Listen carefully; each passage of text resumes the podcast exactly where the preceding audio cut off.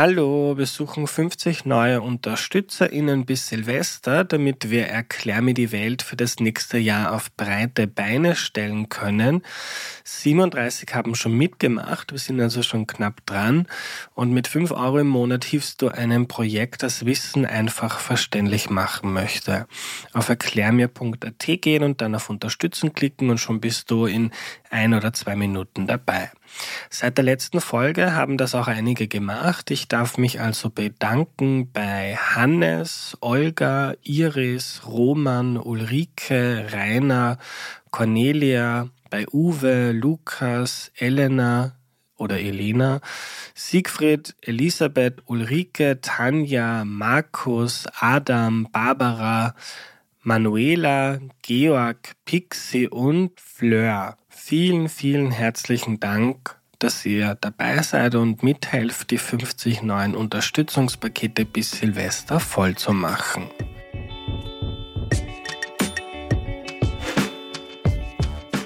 Hallo, ich bin der Andreas und das ist Erklär mir die Welt, der Podcast, mit dem du die Welt jede Woche ein bisschen besser verstehen sollst. Heute geht es kurz vor Weihnachten um den Weihnachtsmann, den Nicolo und auch ein bisschen über das Christkind wollen wir reden und zwar mit Karina Krömer. Hallo. Hallo, grüß dich. Hallo liebe Karina, du warst schon einmal da und hast uns ein bisschen die Geschichte der Kleidung und was die für uns bedeutet erklärt. Kannst du dich trotzdem noch einmal vorstellen, bitte? Ja, ich bin die Karina Grömer. Ich arbeite im Naturhistorischen Museum in Wien. Ich bin Archäologin und ich beschäftige mich mit Textilien, mit Textilarchäologie und eben mit der Geschichte der Kleidung. Und vor allem auch, was Kleidung für uns bedeutet. Überhaupt, was das ganze Textilhandwerk auch heutzutage noch bedeutet. Und Karina, wie kommst du dazu, dass du dich äh, jetzt mit dem Weihnachtsmann und seiner Mütze beschäftigt hast? Ähm, ja, das ist im Prinzip so ein, lustiges Nebenprodukt. Ich war ja bei einem Forschungsprojekt dabei, bei, äh, bei dem es um äh, römische Kleidung gegangen ist. Und die historische Person des heiligen Nikolaus, also der Bischof von Myra, ist ja aus der Spätantike und auch überhaupt die Kleidungsgestaltung generell die quasi aktiv war, während eben äh, diese ganzen Dinge passiert sind, so mit Jesus, waren im Prinzip ja römisch. Und daher habe ich mich dann auch eher spaßeshalber damit beschäftigt, na, wie ist denn das? Warum schaut denn der Weihnachtsmann oder der Nikolaus? Warum schauen denn die so aus, wie sie ausschauen? Und ich habe das eigentlich für meine Studierenden immer so als kleines Weihnachtsspecial äh, bei der Vorlesung vor Weihnachten bringe ich das immer und die finden das sehr lustig und deswegen habe ich mir gedacht, könnte man auch ein bisschen öffentlich drüber plaudern. Ja. Du hast mir geschrieben mit dem Vorschlag, ich war gleich begeistert und wir haben gesagt, wir machen das. Zu Beginn mal, du hast schon gesagt, der, äh, der, der Weihnachtsmann geht zurück auf eine real existierende Figur in der Spätantike. Ich meine, wann war das circa, mhm. dass der gelebt hat? Ja, also die historische Figur des heiligen Nikolaus ist eben der Bischof von Myra. Das ist heutzutage in Nemra in der Türkei. Der hat gelebt in der ersten Hälfte des vierten Jahrhunderts nach Christus.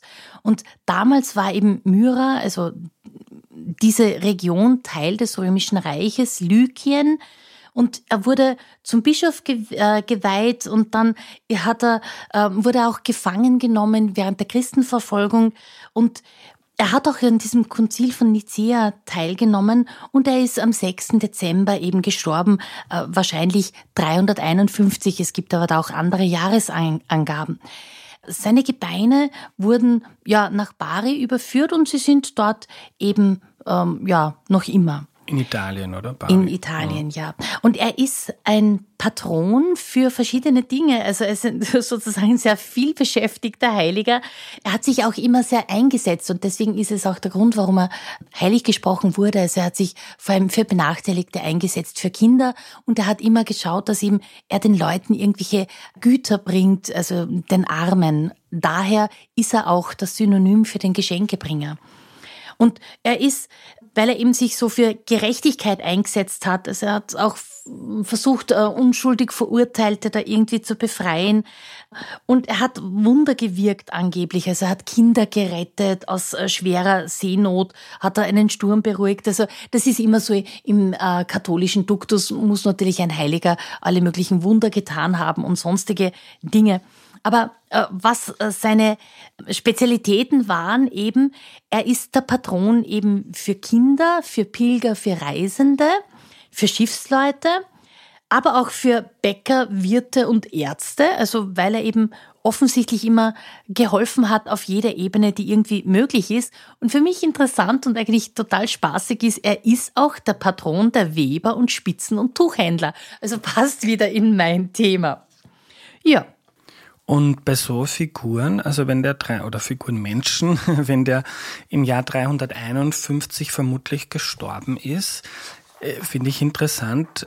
Wie kann man nachweisen, dass der tatsächlich gelebt hat? Kann man das? Also in diesem Fall gibt es wirklich einfach sehr viele auch ähm, römische schriftliche Aufzeichnungen, die definitiv diese Person belegen, dass es die wirklich gegeben hat. Also die Römer waren ja sozusagen die ersten Verwaltungsfreaks überhaupt. Die haben da alles Mögliche aufgezeichnet, was es irgendwo zum Aufzeichnen gab. Und da gibt es Schriftquellen dazu.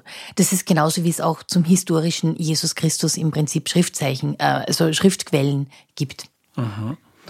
Und wie kommen wir jetzt aus dem, aus dieser Figur, die da viel Gutes vollbracht zu haben scheint, im Jahr 351 gestorben am, gestorben am 6. Dezember.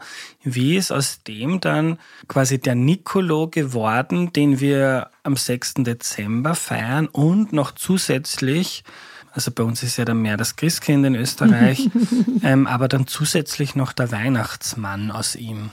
Ja, also es ist wirklich total spannend, dass gerade der heilige Nikolaus unglaublich viele Varianten hat. Also das ist fast keinem anderen Heiligen so passiert. Also es gibt eben den Nicolo, den wir halt in Österreich auch so kennen, in Zentraleuropa. Der hat den Feiertag den 6. Dezember, also seinen Sterbetag. Und der wird auch wirklich als Bischof bei uns dargestellt, also mit dieser typischen Bischofsmütze. Man kennt das ja als Kind, wenn der Nicolo kam, Bischofsmütze, Krummstab, das sind die Insignien. Dann entweder eben so ein, eine Kasel, also ein Kirchengewand, oder eine, ein Pluviale, also so ein mantelartiges Teil. Aber so richtig quasi erkennbar kirchlich als Priester. Die historische Person war ja auch Priester und dann eben Bischof. Und dann gibt's eben die andere Gestalt, die er auch noch hat und äh, wo er auch sehr stark verehrt wird und das ist in den Niederlanden und zwar als sogenannter Sinterklaas, also eh wieder Heiliger Nikolaus, Sancta Claus, Sinterklaas eben auf Niederländisch. Da hat er irgendwie eine völlig andere Bedeutung, weil da kommt er ständig mit einem Schiff angefahren äh, und, und hat irgendwelche Geschenke mit. Also das ist eine ganz andere Konnotation, wie ich immer sich das Intercluster entwickelt hat, aus was hinaus, dass der da mit dem Schiff durch die Gegend fährt. Ähm, das ist eine ganz eigene Geschichte.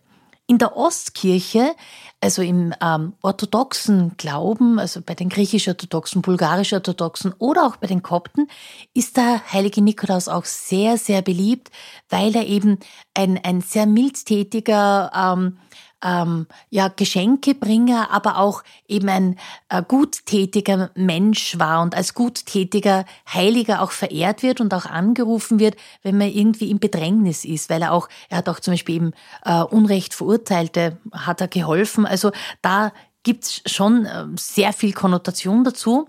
Und da wird er komplett anders dargestellt, weil wir in der Ostkirche auch im liturgischen Gewand andere Zeichen und Insignien haben. Er ist einfach in der Ostkirche auch in einem Bischofsornat dargestellt, nur schaut es dort anders aus. Die haben keine Bischofsmütze, da ist der Kopf nicht bedeckt. Sie haben ein, ein Y-förmiges Pallium heißt das. Das ist äh, so auch so ein Umschlagtuch, so un ungefähr schaut das aus. Es ist im Prinzip wie eine Stola.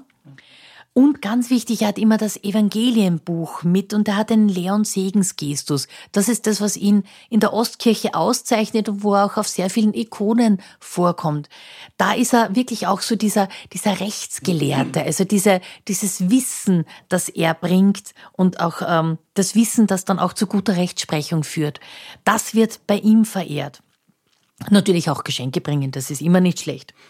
Ja, römisch-katholisch und evangelisch, da hat er, wie gesagt, eben das katholische Bischofsgewand mit Mitra Krummstab und mit der Farbgebung Rot-Weiß oder Gold-Weiß. Also gar nicht einmal immer nur rot. Das ist auch was Interessantes.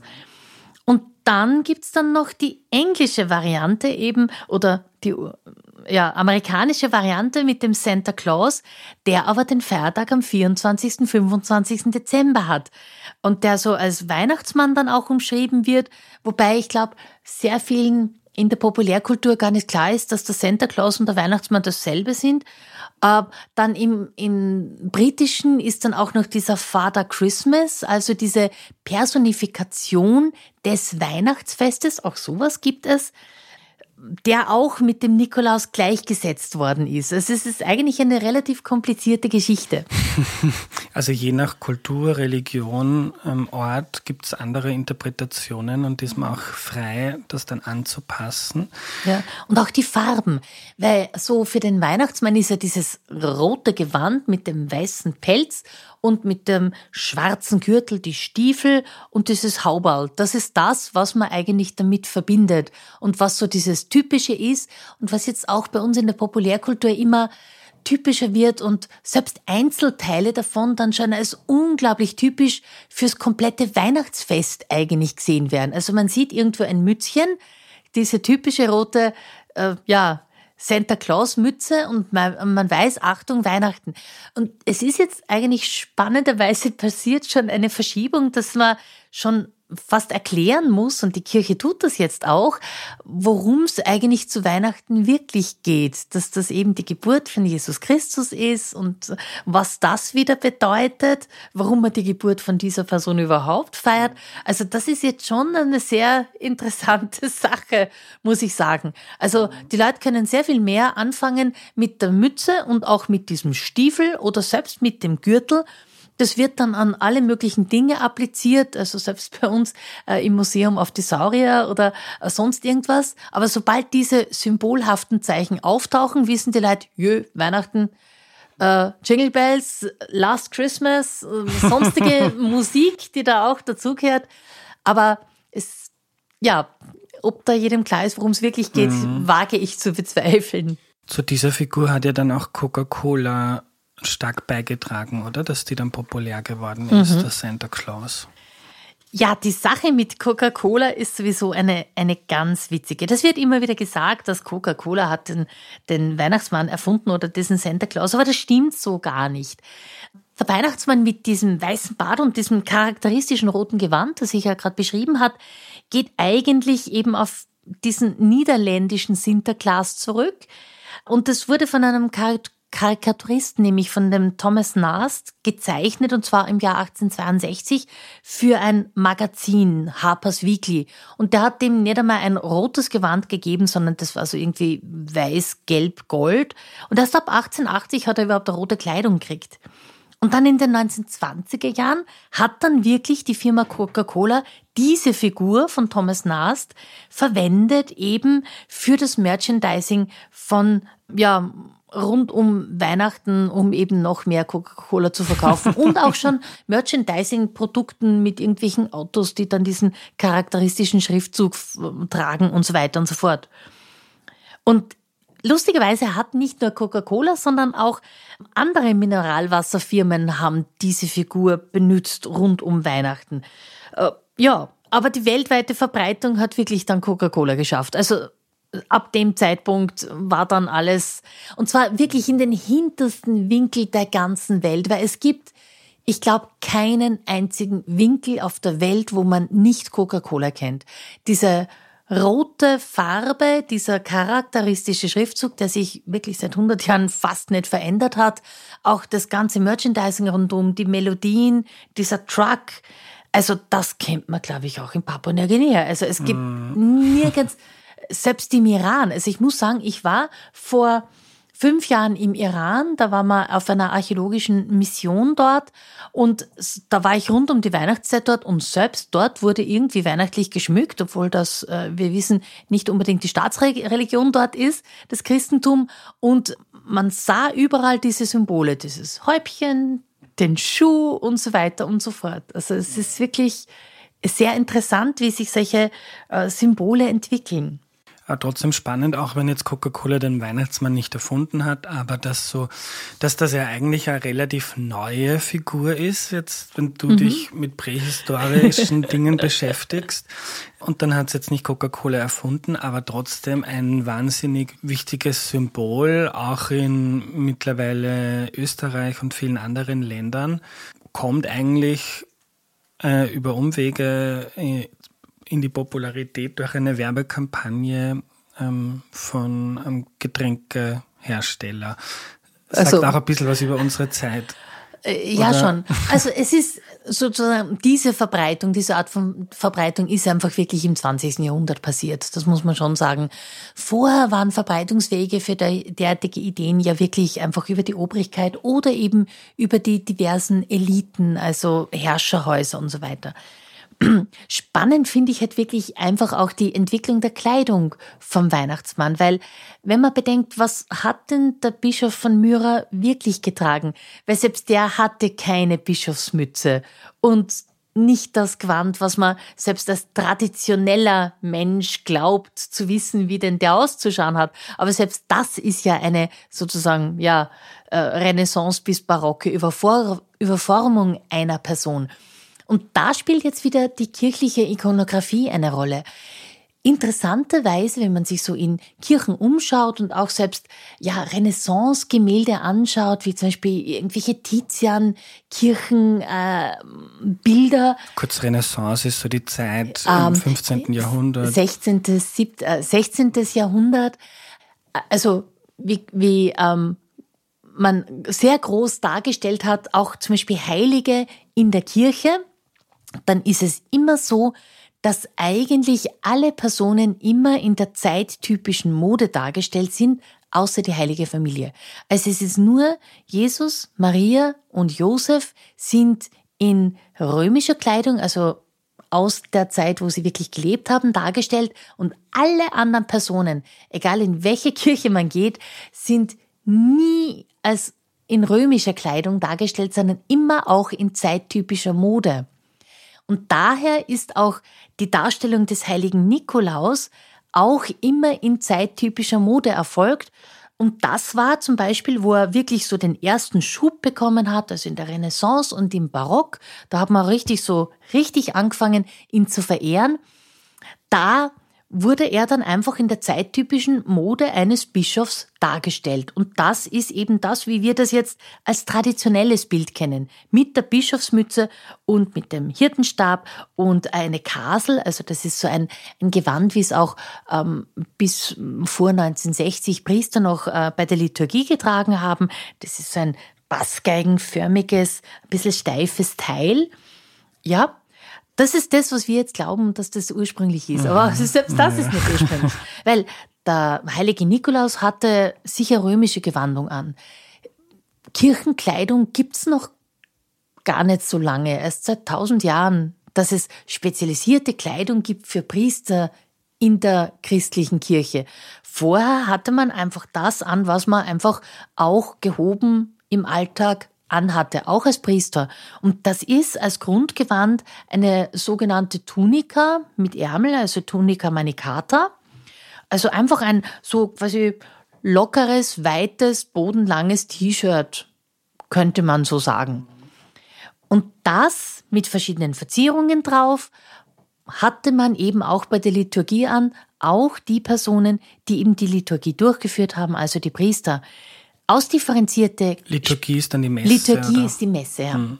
Ausdifferenzierte Kleidung für speziell die Messe und für die sogenannten Kultbeamten, also die Priester, gibt es erst so ab dem 9., 10. Jahrhundert. Da hat sich die sogenannte Kasel entwickelt. Das war so ein, ein großer Umhangmantel, also so hat den Körper fast ganz bedeckt und dann die Stola, also diese bestimmten Tücher, die man sich dann da noch umhängt und so schalartige Teile äh, für Leute, die das nicht so kennen. Und die Kasel hatte auch dann immer verschiedene Formen.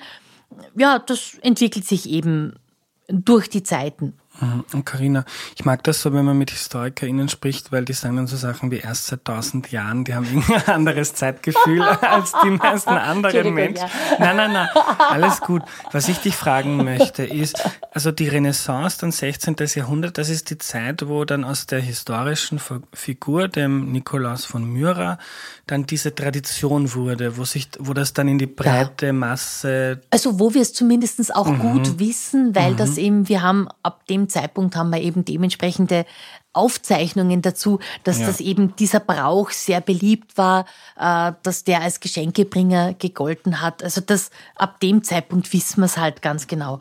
Für vorher ist es ein bisschen schwieriger, äh, weil es einfach nicht so viele Dinge gegeben hat, wo man solche profanen Sachen überhaupt aufgeschrieben hätte. Also das ist auch ein, ein Überlieferungsproblem. Ja. Und wie ist dann aus diesem, also der ist gestorben am 6.12., drum ist da der Nikolaustag bei mhm. uns. Wie ist dann der Nicolo oder der Santa Claus, der Weihnachtsmann, auf den 24. oder 25. Dezember quasi gehüpft? Also die Frage ist jetzt natürlich, warum taucht dieser Typ am 24., 25. Dezember auf? Also da ist wirklich irgendwie Martin Luther schuld und die Briten. Also das kann man gar nicht beschönigen, quasi. Es ist so, dass der Martin Luther ja gegen diese Geschenkebringerei Sag zum kurz, Nikolaus wer das war, Martin Luther. Ah, Martin Luther, das war der, der große Reformer, der zu Beginn des 16. Jahrhunderts sich gegen die ja gewisse Praktiken in der katholischen Kirche gestellt hat und sozusagen den Protestantismus entwickelt hat. Also er war der Begründer davon für die mhm. jetzige protestantische Kirche. Ja, also Martin Luther wollte eben gewisse Dinge in der katholischen Kirche reformieren, die ihm gegen den Strich gegangen sind. Das war zum Beispiel der Ablasshandel, also dass man sich von seinen Sünden freikaufen kann. Er war auch eigentlich gegen diese ganze Verehrung von Heiligen, weil das war in seinen Augen, äh, hat das vom Wesentlichen abgelenkt, also quasi von der Hinwendung zu Gott. Und auch andere Dinge wollte er, hat er stark kritisiert an der katholischen Kirche und hat gemeint, ja, er macht da etwas Neues und hat eben mit seinen 95 Thesen, die er da an die Kirche zu Wittenberg genagelt hat, einfach eine neue Bewegung in der, innerhalb der christlichen Kirchen ähm, begonnen, eben den Protestantismus.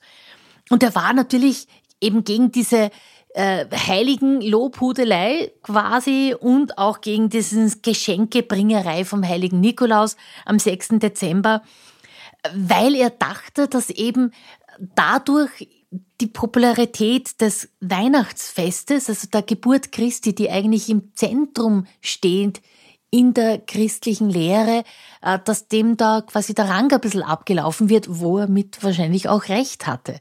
Also da haben die Leute sich offensichtlich mehr dem Nikolaus dann und dem Geschenkebringen zugehörig gefühlt als eben dem echten Fest, um das es eigentlich gehen sollte. Was übrigens jetzt ja auch wieder passiert, wie wir schon festgestellt mhm. haben, dass das Geschenkebringen so überhand nimmt, dass die Leute gar nicht mehr, mehr wissen, worum es eigentlich wirklich geht. Übrigens ist auch Martin Luther dafür verantwortlich, dass wir so viel über den heiligen Nikolaus und über die Praktiken rund um den heiligen Nikolaus eben in der äh, späten Mittelalter und eben Renaissance wissen, weil er sich so drüber aufgeregt hat, wie sozusagen wie doof das eigentlich ist. Na, und dann hat er einfach gesagt, okay, dann nehmen wir dem heiligen Nikolaus äh, sozusagen seine, seine Spezialitäten weg und deuten das Geschenkebringen auf den 24.12. um. Und dann hat er sich noch was überlegt, nämlich, okay, wenn man jetzt den heiligen Nikolaus nicht mehr als Geschenkebringer verwenden kann, weil wir haben das ja umgedeutet, dann braucht man trotzdem irgendwie eine geschenkebringende Person und da kommt dann irgendwie das Christkind ins Spiel. Und das Christkind war eigentlich im, von vornherein gemeint, eigentlich so als geschlechtsneutrale, auch wieder Personifikation des Weihnachtsfestes. Auf der einen Seite soll das Christkind irgendwie sein, ja, das, das Kind, also das Christuskind, deswegen heißt er so, aber eigentlich ist es doch eher so ein Engel oder nicht, ein Weihnachtsengel oder einfach eine geschenkebringende Weihnachtsperson. Also das ist so unklar, was das Christkind eigentlich ist, das finde ich auch eigentlich spannend, weil jeder glaubt, das genau zu wissen, was es ist. Aber eigentlich weiß es gar keiner. Und auch Luther hat da keine Luther hat sich da nicht so sehr, also interessanterweise ist aber das Christkind dann bei den Protestanten gar nicht so üblich, geworden, sondern eigentlich dann wieder in den katholischen Bereich rübergeschwappt. Und eigentlich ist es so, dass wir so in Österreich so die Meinung haben, ja, Christkind, wir sind definitiv Christkindl-Nation und so fast wie wenn es wir erfunden hätten. Dabei stimmt das gar nicht. Das kommt eigentlich von den Protestanten. Und Protestanten, Christkind. die leben da zum Beispiel in Amerika, gibt es viele Protestanten in äh, Großbritannien, ja, genau. ja, also in England. Ja. Genau. Und in Deutschland eben auch großteils, außer eben das sehr katholische Bayern. Ja. Und dann gibt's noch eine andere Sache, eben auch äh, die britische Tradition des Weihnachtsmannes und da gibt's diesen Father Christmas. Also auch in der britischen Tradition gibt's eine Personifikation des Weihnachtsfestes. Und das ist irgendwie eine ganz witzige Gestalt. Eben sein alter Mann.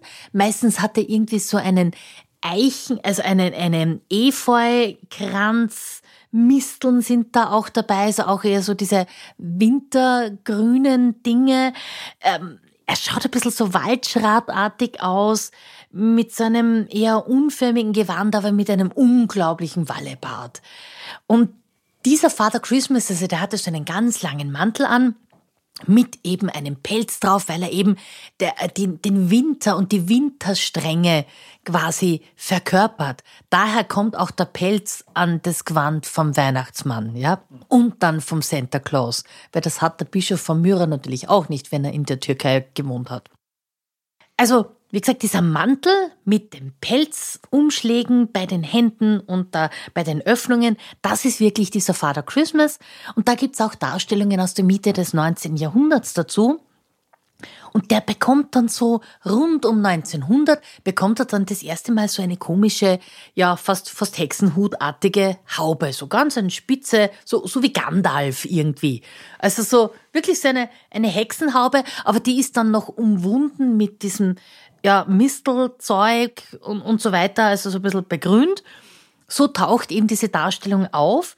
Und da gibt's auch Postkarten davon, aber zu dem Zeitpunkt wird diese Figur immer noch als Father Christmas bezeichnet und nicht gleichgesetzt eben mit dem heiligen Nikolaus, zumindest nicht in Großbritannien. Das vermisst sich dann irgendwann ja, zwischen 1900 und 1930, ab dann ist dann der Santa Claus in der Ho-Ho-Ho Coca-Cola-Version fertig. also, so, sozusagen. Ich finde das sehr faszinierend, weil ich habe mir dein, deine Folien und äh, Unterlagen durchgeschaut und bin dann selber erst drauf gekommen. Also ich feiere Weihnachten sehr gerne, äh, habe das Kind immer an das Christkind gedacht, aber eigentlich, wie ich überlegt habe, was das Christkind eigentlich ist, hat es mich irgendwie ja, war das irgendwie sehr komisch für mich, weil ich verbinde das eher mit einer weiblichen Person, obwohl es das Christuskind ist und das fliegt da irgendwie herum und irgendwie, ja, also in Summe finde ich sehr interessant, wie das entstanden ist ähm, von Protestanten und ja, was das eigentlich verkörpert und dass, das, dass man das gar nicht wirklich weiß. Also ist ja eigentlich ein Wahnsinn, dass man über so eine wichtige Figur, in Österreich zumindest, relativ wenig weiß, äh, warum sich die so entwickelt hat. Ja. Ja, das stimmt. Nur so, nachdem das ja fast Glaubenskriege sind. Also die Diskussionen, ob man jetzt äh, lieber das Christkind hat oder den Weihnachtsmann, also da, da gingen, glaube ich, schon Freundschaften auseinander. Also das ist wirklich hochemotional in mhm. Österreich. Zumindest in ländlichen Gegenden, wo man das so richtig mit Vehemenz verteidigt, das Christkind. Ähm, ja, ich finde es auch sehr spannend, dass man eigentlich, dass es eigentlich keine weibliche Figur ist vom Grundgedanken. Es ist eine Symbolfigur, genauso wie auch Engel Symbolfiguren sind.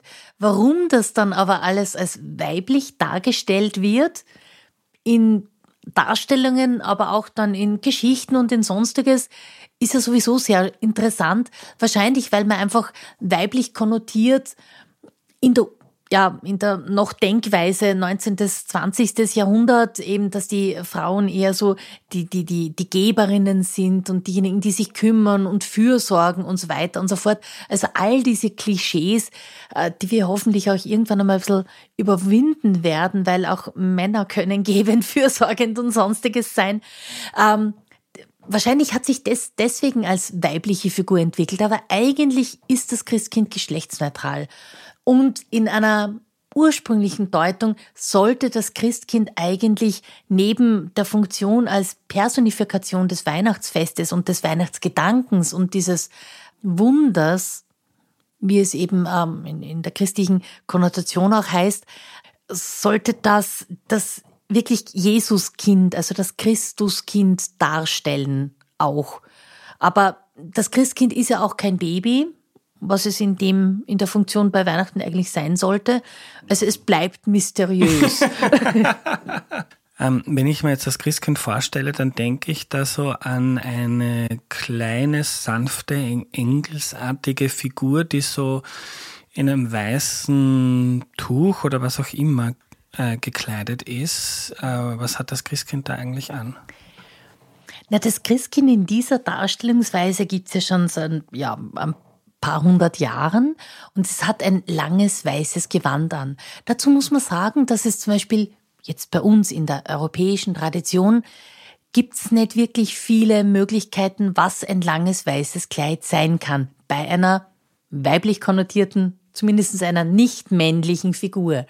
Das kann eigentlich nur sein, entweder ein Unterkleid, ja, oder das Taufkleid. Das sind die zwei einzigen Möglichkeiten, was ein weißes Kleid ist, ein bodenlanges weißes Kleid.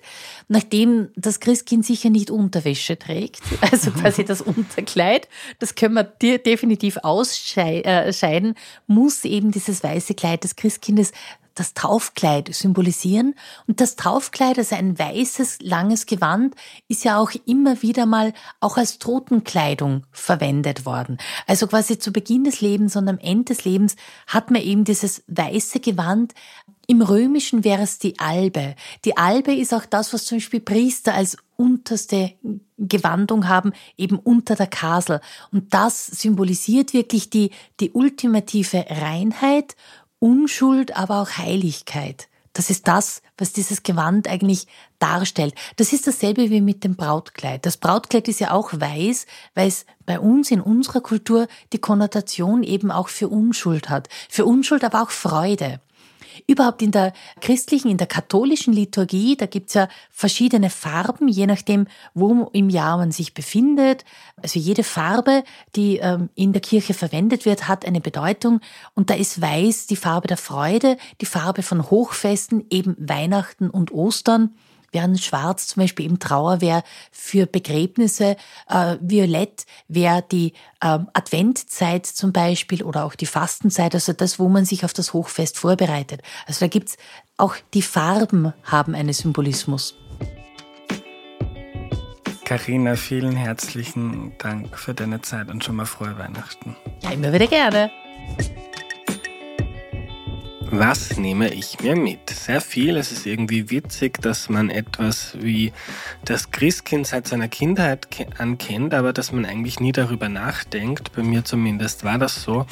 Und darum war das für mich heute eine super interessante Folge. Auch die Entstehung des Weihnachtsmanns ich fand das einen sehr schönen Abschluss von Erklär mir die Welt für dieses Jahr, denn genau das soll der Podcast sein, sich mit Dingen auseinandersetzen auf eine Art und Weise, damit das jeder versteht, also mit Dingen äh, und Fragen, die man sich immer schon gestellt hat. Habt vielen, vielen herzlichen Dank, dass ihr so treu dabei wart heuer.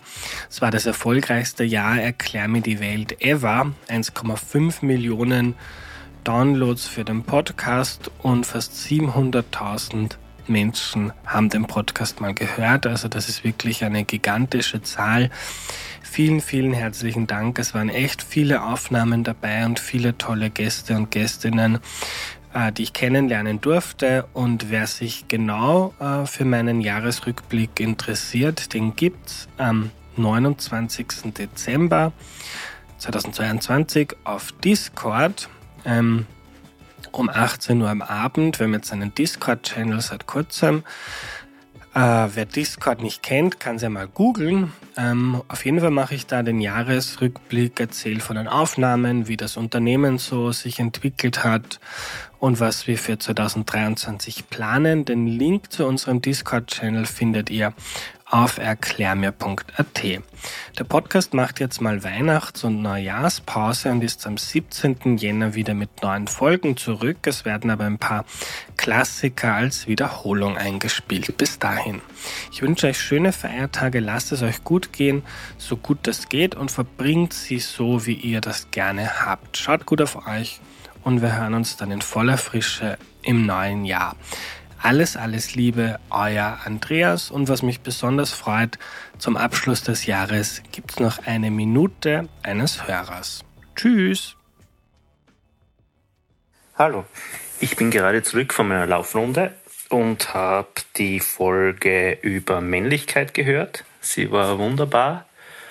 Ich liebe Erklär mir die Welt, weil es offen und respektvoll Wissen vermittelt und manchmal äh, denke ich mir, wenn viele Leute oder viele Menschen den Podcast hören würden und äh, ja, die Themen so verstehen würden, wie ich mir das denke, dann wäre die Welt vielleicht ein bisschen ein besserer Ort. Und ja, die Idee hat mir von Anfang an sehr gut gefallen.